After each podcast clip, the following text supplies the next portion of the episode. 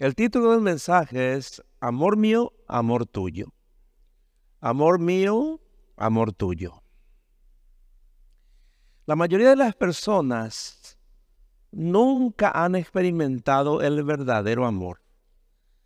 Hablan del amor, dicen te amo, te quiero, en fin, pero en realidad nunca experimentaron el amor.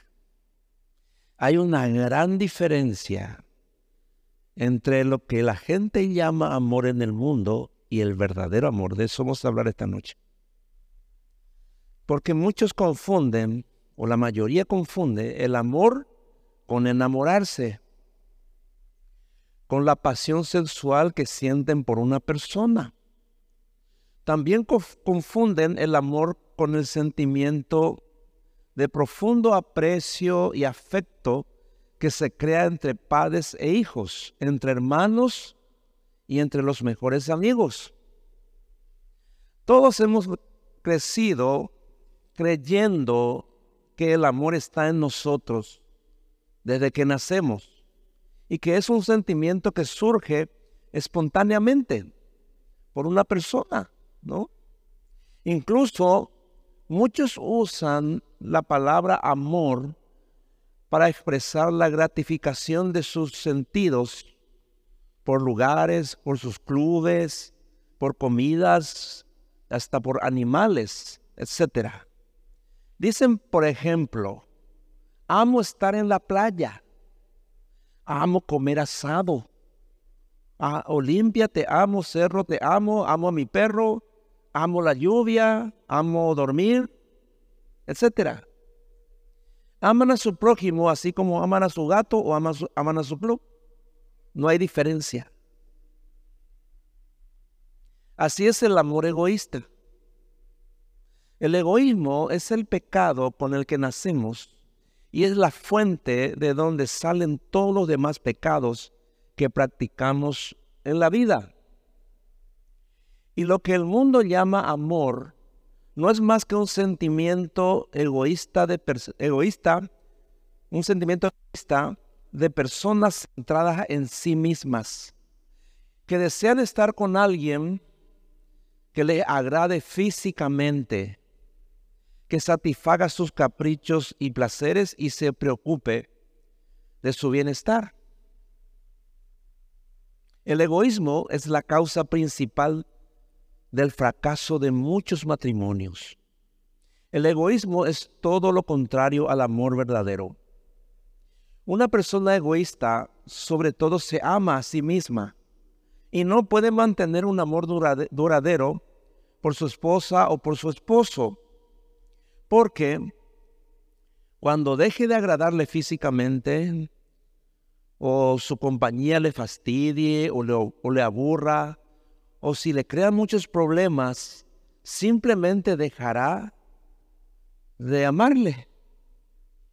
Y cuando se unen un hombre y una mujer egoístas en matrimonio, deben esperar tener muchos problemas. Las personas que viven para satisfacer todos los caprichos y deseos de su cónyuge también son egoístas, porque no lo hacen por amor, sino por temor a que lo abandonen. Las mujeres que dicen que por amor soportan a hombres que las maltratan y las golpean y les hacen pasar malos ratos, en realidad soportan todo por egoísmo, no por amor, sino por no perder su comodidad, por dinero, por sus hijos, o porque piensan que quizás algún día van a cambiar, etc. Cuanto más egoísta es una persona, más se ama a sí misma y menos afecto y cariño tiene para dar a otros. Pero el verdadero amor tiene nada o muy poco que ver con el sentimiento egoísta que muchos llaman amor. El amor del esposo, el amor verdadero, cuando el esposo tiene, eh, eh, cuando el esposo tiene amor verdadero, es el mismo amor o es igual al amor de su esposa. El amor es uno solo. tanto para el hombre como para la mujer. Si ambos tienen amor, amor verdadero, el amor de ellos es igual. No hay diferencia. Porque es un amor que busca dar antes que recibir y que se goza en el bienestar del otro antes que en el suyo. Bueno, ese es el verdadero amor, que no tiene nada de egoísmo. Miren lo que dice Filipenses capítulo 2, versículo 3. Filipenses capítulo 2, verso 3 dice lo siguiente. No hagan nada por egoísmo o vanidad. Más bien, con humildad, consideren a los demás como superiores a ustedes mismos o más importantes, ¿no?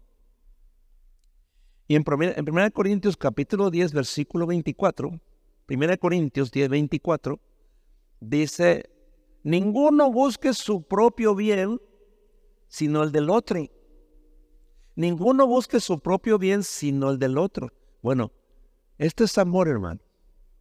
Esto es amor. Si de verdad amas a tu esposa, ella es más importante que tú. ¿Me entiendes?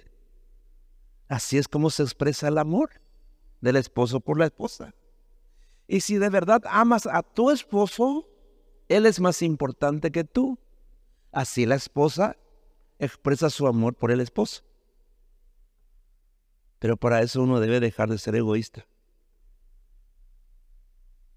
Entonces, si amas a tu cónyuge, vivirás para hacerle el bien. Si amas a tu esposo, a tu esposa de verdad, nunca le harías daño a propósito. Y si le ofendieras en algo con tus palabras o acciones, te lamentarías e inmediatamente le pedirías perdón. ¿Por qué? Porque le amas de verdad. Es por eso. Dice en 1 Corintios capítulo 13, versículos 4 y 5, hablando del amor verdadero. 1 Corintios 13, versículos 4 y 5. Dice, el amor es paciente y bondadoso. El amor no es envidioso. No es presumido ni orgulloso. El amor no es descortés ni egoísta. No se enoja fácilmente. El amor no lleva en cuenta, no lleva cuenta de las ofensas. Bueno, ese es el verdadero amor. Quien tiene y quien practica este amor, ¿verdad? Es una persona feliz. Si en el matrimonio se practicara este amor, pues el matrimonio sería el lugar más feliz de la tierra, sin duda alguna. Ahora, el egoísmo y el orgullo son los enemigos mortales del matrimonio. Ahora, por naturaleza, el egoísmo domina nuestro corazón y nuestra mente desde que nacemos. Nacemos siendo egoístas y crecemos en egoísmo, por eso no sabemos amar. Y el orgullo le acompaña para empeorar las cosas. Y como resultado, todo el tiempo pensamos solo en nosotros mismos, en nuestras necesidades, en todo lo bueno que deseamos para nuestra vida en nuestros intereses personales y en todo aquello que nos agrada y nos da placer. En eso pensamos todo el tiempo cuando somos egoístas. Rara vez pensamos en las necesidades de los demás y eso incluye a nuestros cónyuges.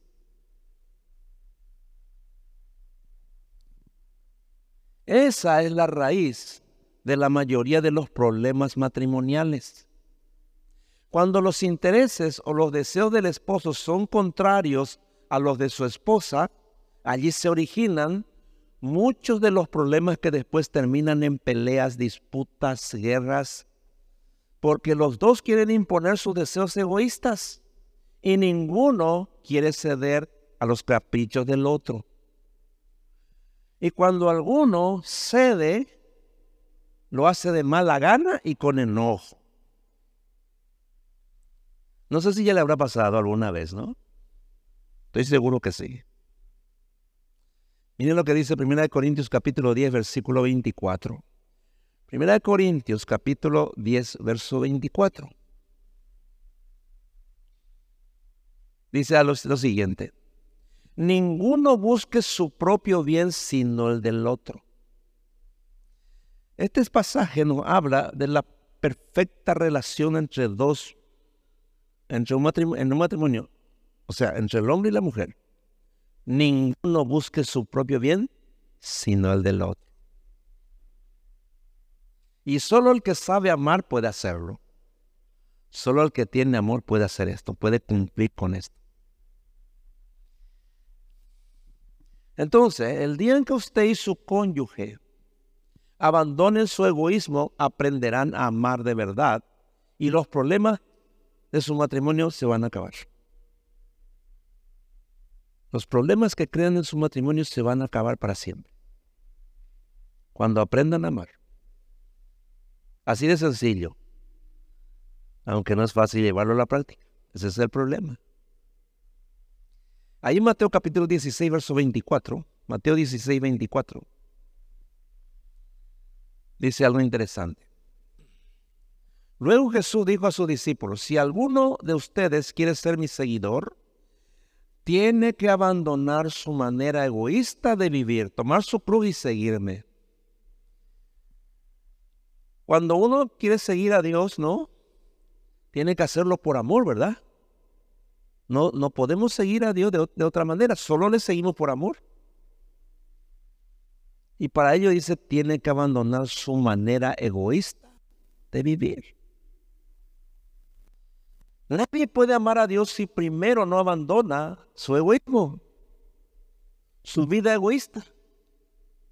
De la misma manera, nunca podrás amar de verdad a tu esposo, a tu esposa, si antes no abandonas o si primero no abandonas tu forma egoísta de vivir. Si no deja de ser egoísta, siempre vas a poner por delante de las necesidades de tu esposa o de tu esposo, tus propias necesidades, tu deseo y tu voluntad. Siempre va a ser así. Entonces siempre va a haber problemas. Los problemas nunca van a acabar en tu matrimonio, nunca.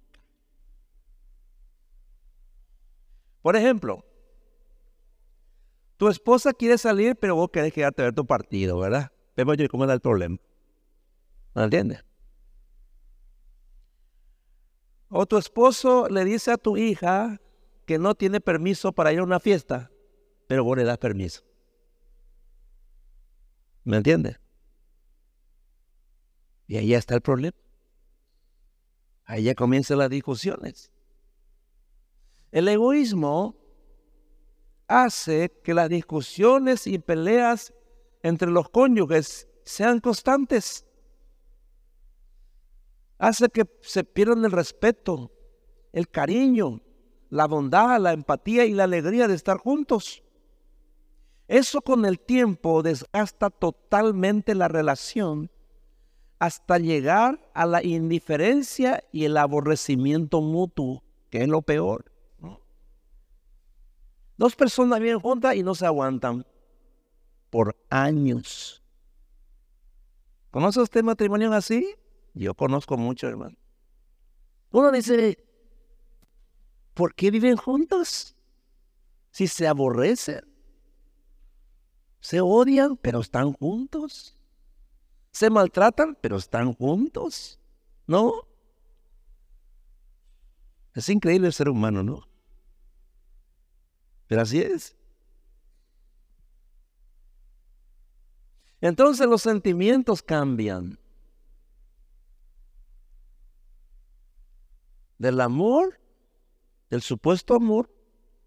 Ah, estoy cansada de este tipo, estoy cansado de esta mujer, ¿no? Estoy harto, estoy harta, Shekwerai, ¿no? Y la relación se rompe. Pero muchos siguen juntos. Y Cueray, pero están juntos. ¿Me entiendes? Es así. Ahora, el egoísmo tiene un compañero mortal, que es el orgullo. Ambos son contrarios al amor verdadero. ¿eh? Porque toda persona egoísta también es orgullosa. Y cuanto más orgullo tenga, más malvado y perverso será. Y el cónyuge, el cónyuge orgulloso, arrogante y presumido es controlador. Se cree mejor que su esposa o que su esposo. Se cree más importante por su capacidad, dinero, recursos. Además, el orgullo le impide reconocer sus errores, sus pecados, y si es descubierto, no se arrepiente, sino que los justifica. Ese es el orgulloso o la persona orgullosa, ¿no? El orgulloso no tiene empatía, ni paciencia, ni demuestra mucho amor por su cónyuge. Y hay muchos de esas, hay muchas personas así. La persona orgullosa se enoja y se ofende con mucha facilidad. Le cuesta pedir perdón y le cuesta perdonar, demostrando así su falta de amor. Hay personas que llegan a odiar a su esposa, a su esposo, como dije, durante años, porque hirieron su orgullo, le hirieron en su orgullo. Entonces retienen su enojo su falta de perdón y hablan mal de su cónyuge con cualquiera. La persona que habla mal de su cónyuge, la mujer que habla mal de su esposo, es una persona orgullosa, ofendida, resentida y amargada. Igual que el hombre, cuando habla mal de su esposa, es un amargado, resentido y orgulloso. Esa es la razón. Está herido en su orgullo, por eso habla mal de su cónyuge. Entonces no tiene del amor de Dios y fracasan en sus matrimonios. El fracaso del matrimonio no es porque termina en divorcio. El fracaso del matrimonio termina mucho antes que el divorcio. Muchos años antes. Si termina, a veces continúan juntos hasta la muerte también. ¿eh?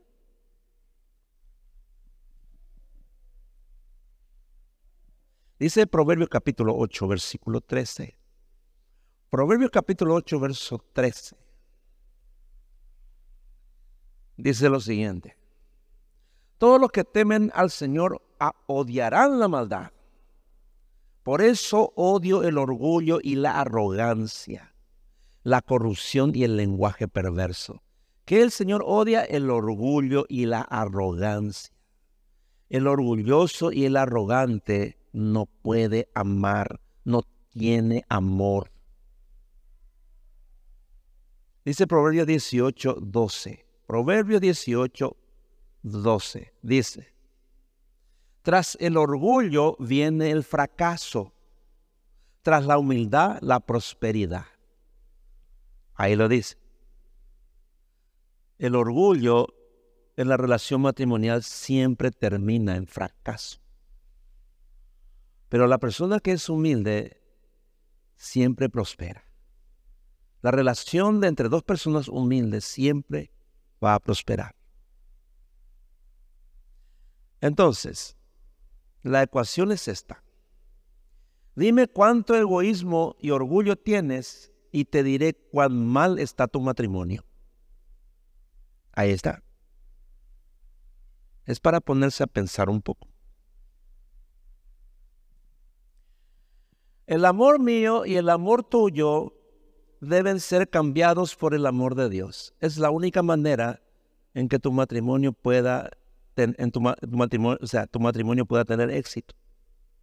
Tu amor no sirve para nada, mi amor tampoco. El amor tuyo ni el de tu esposa. Ambos deben cambiar ese amor por el amor de Dios.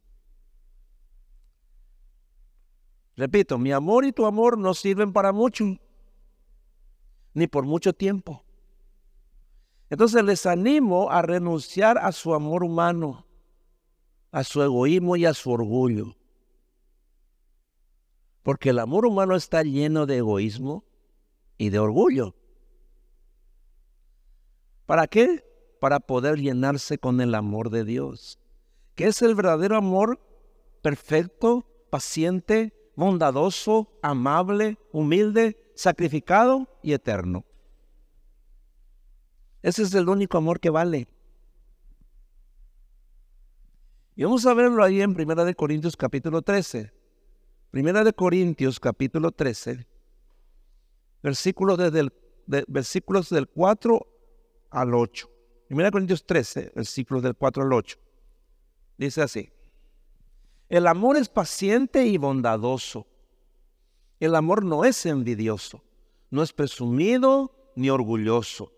El amor no es descortés ni egoísta. No se enoja fácilmente.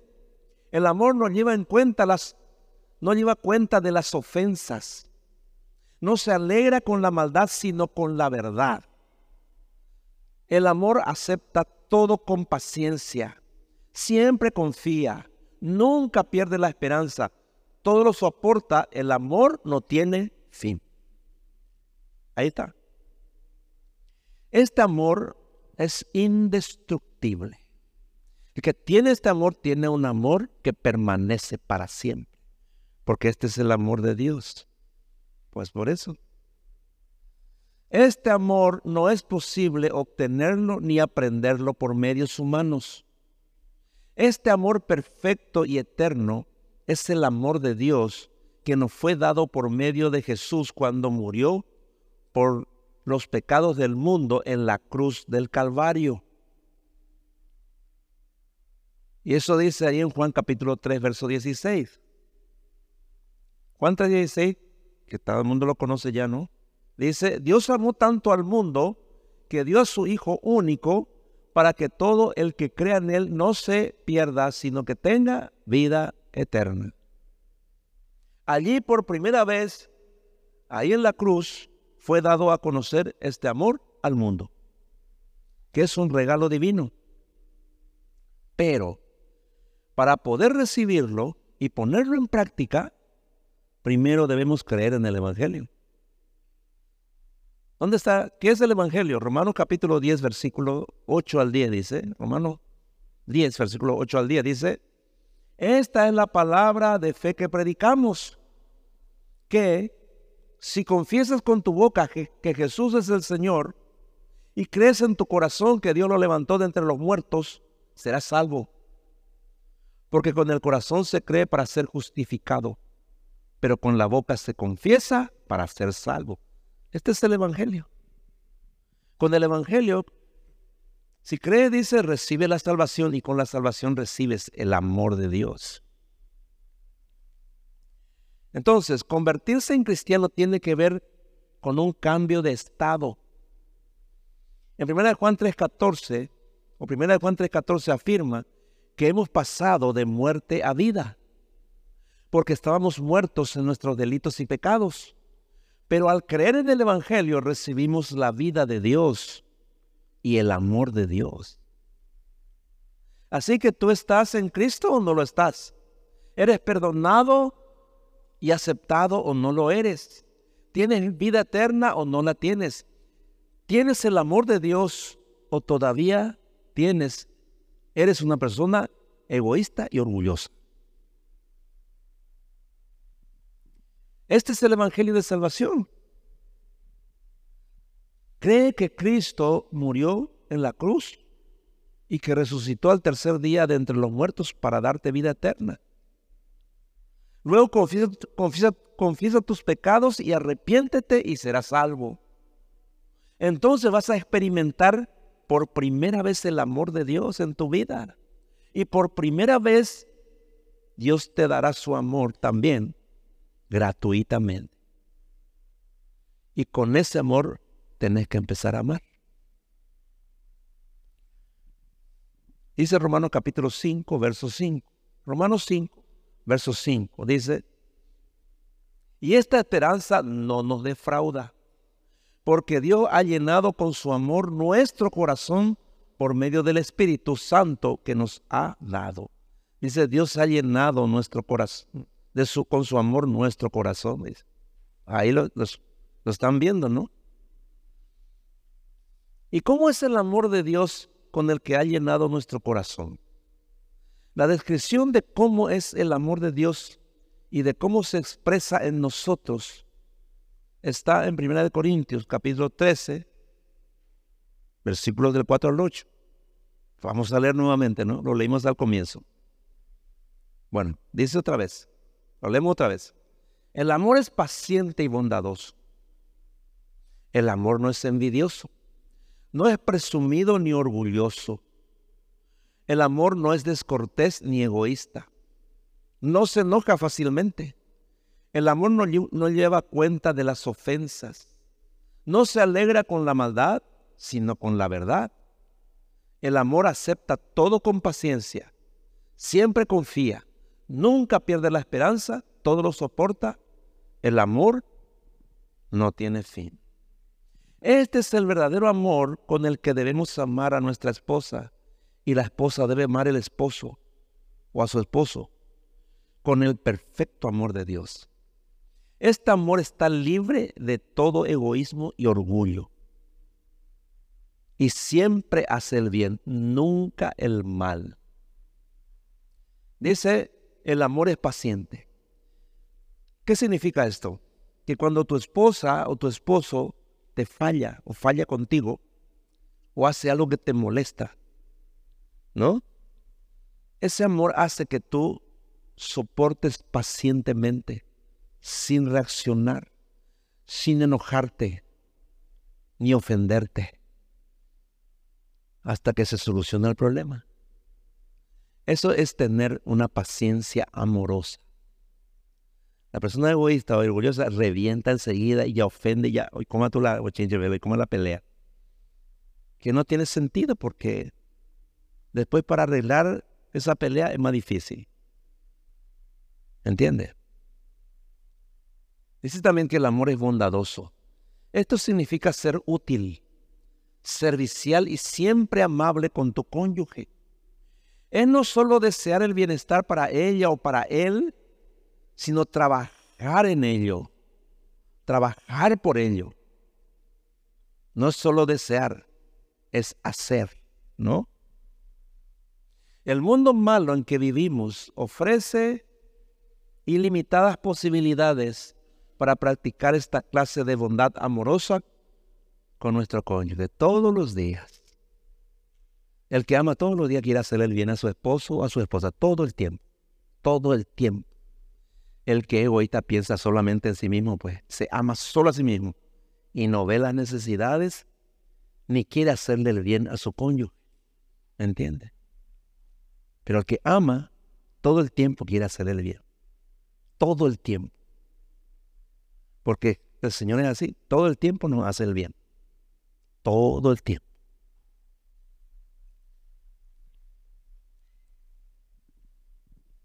El amor no es envidioso, es otra característica, ¿no?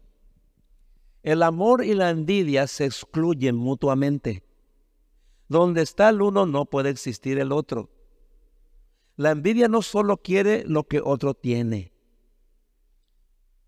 o quiere más de lo que el otro tiene, sino que también desea el mal para otra persona que es más feliz que él o que ella. Esta clase de envidia es peor que el egoísmo. Es envidia en su nivel más profundo, corrupto, destructivo y diabólico. Sin embargo, quien tiene amor en lugar de envidia se siente feliz porque su cónyuge tiene lo que él o ella no tiene y desea que tenga más. El cónyuge amoroso nunca es celoso. Siempre se alegra por el éxito de su esposa, de su esposo. Se alegra si él o ella están enfermos y su cónyuge está sano. Se goza por todas las cosas buenas que le suceden, aunque a él o a ella no le sucedan. ¿Me entiendes? Entonces no hay conflicto, no hay peleas. Porque uno está siempre deseando el bien del otro, aunque él o ella no lo tengan. ¿Me entiendes? Eso es amor.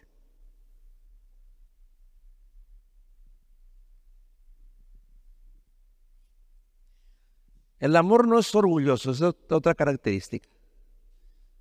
El amor no se jacta, no, no presume, ¿no? Es decir, el amor, el que ama, el, el esposo, la esposa que ama, nunca alardea de sus logros o conquistas. Eso nunca tenés que hacer con tu esposa. Tener algo, ganarte algo y alardear frente a tu esposa o frente a tu esposo, porque eso es denigrarle, menospreciarle, sentirte más importante que él o que ella, por lo que tenés o, porque lo, por lo que conquistaste, ¿no? Eso es orgullo, eso es presunción, eso es ser presumido o presumida. El esposo o la esposa que tiene amor nunca le demuestra a su cónyuge que es mejor, que tiene más, más talento, más, más gracia que él o que ella, ¿no? Nunca le demuestra o nunca se hace ver como importante, ¿no? Al contrario, procura que su cónyuge sea más importante y superior que él o ella. Por eso el cónyuge amoroso siempre es humilde. ¿no? Consideren ustedes a los demás como superiores a ustedes mismos, dice. Es un mandamiento, ¿no? Entonces siempre tu esposa tiene que ser más importante que vos. Siempre tu esposo tiene que ser más importante que vos. Tiene que tener más valor que el propio valor que te da a tu propia vida. Y eso mantiene el, el matrimonio en un nivel de equilibrio emocional, que es muy importante. Entonces, hay que ser humilde, ¿verdad? Hay que ser humilde. Dos personas humildes, ¿por qué se van a pelear? ¿Por qué van a rivalizar? ¿Por qué? No tienen no tiene ningún, ninguna necesidad de hacerlo. Dice también aquí, otra característica que es que el amor no es descortés ni egoísta. Significa que siempre le da lugar el lugar que le corresponde a su cónyuge. Siempre está dispuesto a servirle y a tratarle con amabilidad, con cortesía. ¿Me entiendes? Si, si el esposo va por delante, pues le abre la puerta a la esposa para que se siente y lo cierra. Eso es amabilidad. El esposo se sirve la comida y espera que ella se siente y que ella coma primero y después él come. O viceversa. ¿Verdad? Si el, si el marido viene del trabajo, le sirve la comida, se sirve ella y espera que él coma y después ella come. Eso es cortesía, respeto amabilidad, ¿no? Entonces, siempre ve, que su esposa o su esposo sean los primeros en recibir y después él o ella. ¿Me entiendes? Eso es amabilidad, cortesía. Eso es amor verdadero, hermano.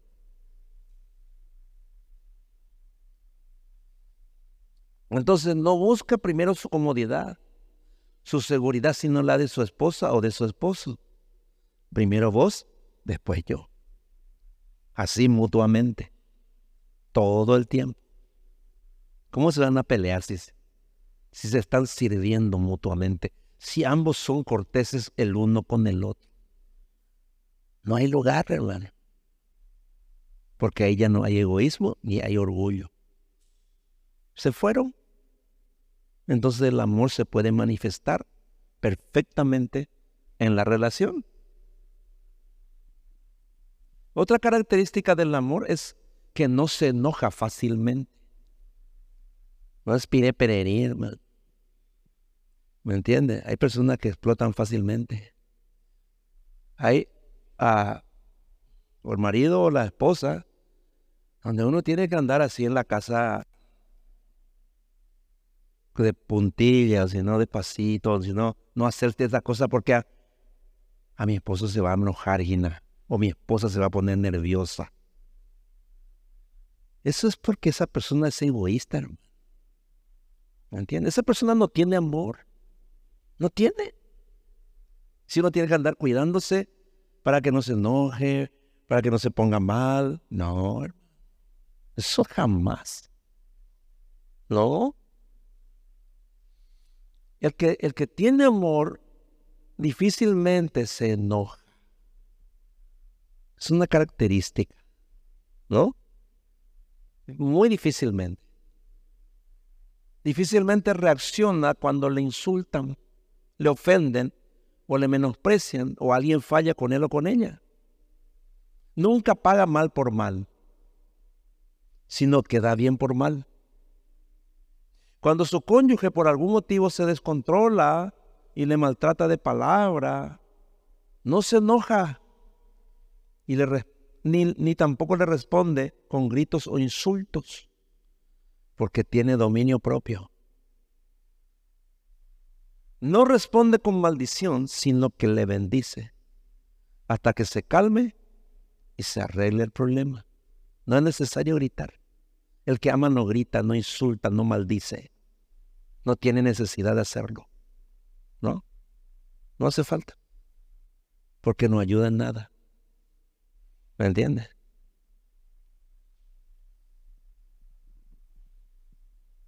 Porque para pelearse tiene que haber dos rivales. Si uno no pelea, entonces el otro quién va a pelear. ¿Me entiendes? No tiene sentido. Y si los dos no quieren pelear, entonces se arregla el problema.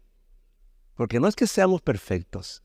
No es porque, tenemos, porque tengamos el amor de Dios de que no vamos a tener problemas. Solo que se soluciona rápido. Y como, como el que ama de verdad no se enoja fácilmente, no retiene su enojo, entonces al rato están bien. ¿Me entiendes?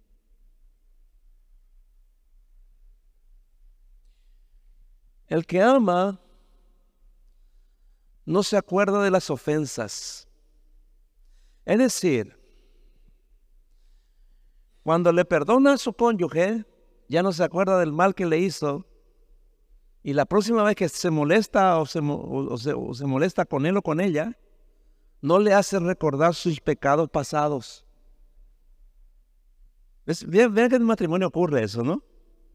Se perdonan, hubo problema, la, esposa le perdona al esposo, el esposo le perdona a la esposa, y en la próxima pelea, en la, próxima discusión, se sacan toditos de los trapos sucios.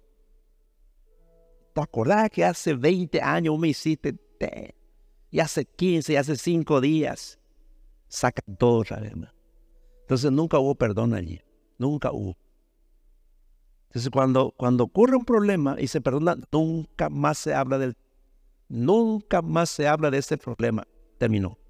Lo que se perdonó, se perdonó. ¿Me entiende? El que ama no recuerda la ofensa pasada. ¿Me entiende? Para no crear más líos y para aprender a perdonar también. Entonces, el que ama de verdad no vive recordando las heridas del pasado. Nunca más. ¿Me entiende? ¿Por qué? Porque no es orgulloso. El orgulloso es el que siempre recuerda la persona orgullosa siempre se recuerda del mal que le hicieron, nunca termina realmente porque nunca perdona. El amor no se alegra con la maldad, sino con la verdad. Es decir, el amor siempre, siempre dice la verdad. O sea, el que ama, el marido que ama, la esposa que ama, siempre dice la verdad. Nunca le oculta nada a su esposa o su esposo. Es completamente transparente. Es sincero y no tiene secretos con su cónyuge. Es decir, le pone el celular allí sin, ¿cómo se dice? Sin ponerle en código ahí para que no vea, ¿no? tiene allí. No, no, no hay, no hay, este, no se oculta nada. Nada, absolutamente porque andan en la verdad. Eso es amor, ¿no? Nunca le da motivos para que desconfíe de él o de ella. Nunca da motivos. Es completamente honesto, sincero.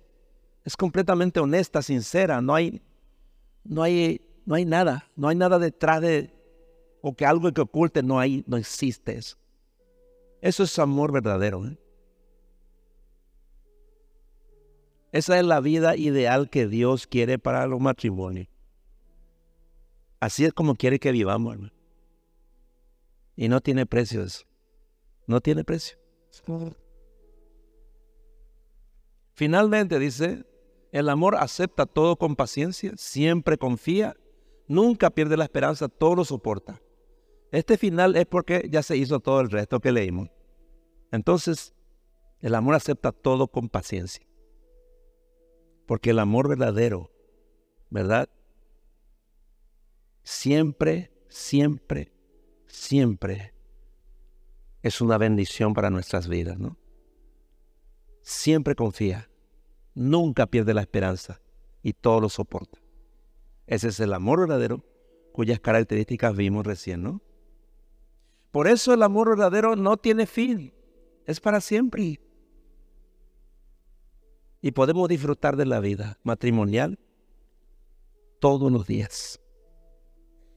Pero si no tienes este amor, tu matrimonio siempre va a tener problemas. Nunca va a ser completamente feliz. Va a tener momentos felices y después momentos desastrosos.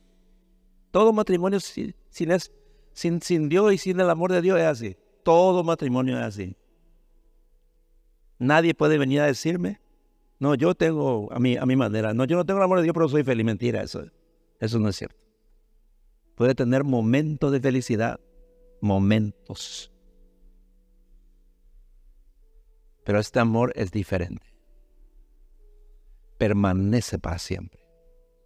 Bendice al matrimonio todos los días y permite una felicidad constante, aún en medio de los problemas de la vida. Este es el amor que Dios creó para el matrimonio. Este es el amor con que Dios creó a Adán y Eva y le dio a Adán y Eva. Ellos lo perdieron por el pecado. Y es el amor que nos devuelve en Cristo.